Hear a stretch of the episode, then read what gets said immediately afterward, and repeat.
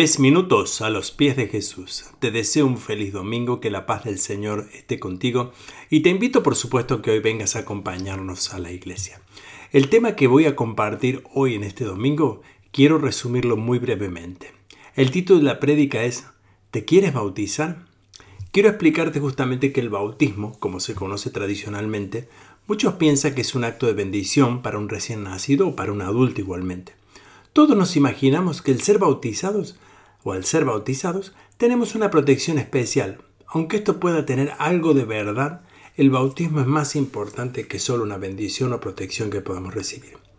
El bautismo, la práctica del lavamiento, es algo que no solo se practicaba en el cristianismo, sino se ve en la antigüedad en diferentes religiones. En el caso concreto del judaísmo, el lavamiento era una práctica para los que se convertían al judaísmo simbolizaba una conversión a la fe y una admisión al pueblo de Dios. Por eso, el bautismo de Juan se entendía como el bautismo o lavamiento de arrepentimiento. Y todos los que escuchaban esto, siendo judíos, entendían muy bien. Me preguntaba cuál es la diferencia de los bautismos del cristianismo. Para las distintas iglesias cristianas tales como la católica, ortodoxa y algunas protestantes históricas como la anglicana, entre otras, el bautismo se considera un sacramento y se practica en los recién nacidos. En cambio, para los evangélicos, por su parte, es considerado una ordenanza de Cristo y se practica en la edad adulta, con conocimiento de lo que uno hace. ¿Qué dice Jesús? Bueno, veamos lo que dice él hablando justamente de su propio bautismo. Dice Mateo 3, 13 al 16, entonces vino Jesús de Galilea a Juan al Jordán para ser bautizado por él.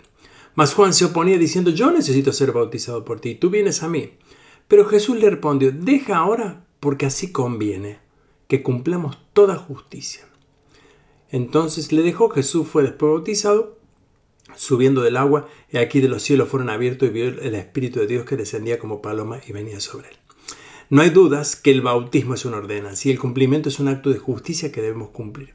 Jesús dijo que conviene, y no solo eso, el bautismo abre una nueva expectativa en el orden espiritual, ya que el bautismo hay una manifestación de orden espiritual por medio del Espíritu Santo. Déjame este domingo que te explique más de este tema. Si no vas a participar de nuestra prédica, por favor pregúntale a tu pastor, que seguro él te va a guiar en esto. ¿Y tú qué piensas de esto? ¿Te quieres bautizar? Déjanos tus comentarios y tus opiniones en nuestra página de iglesialatina.com y te deseo un día bendecido. Y recuerda, te esperamos en la iglesia. Va a ser un día de gran bendición para ti y tu familia. Gracias por acompañarme. Que Dios te bendiga.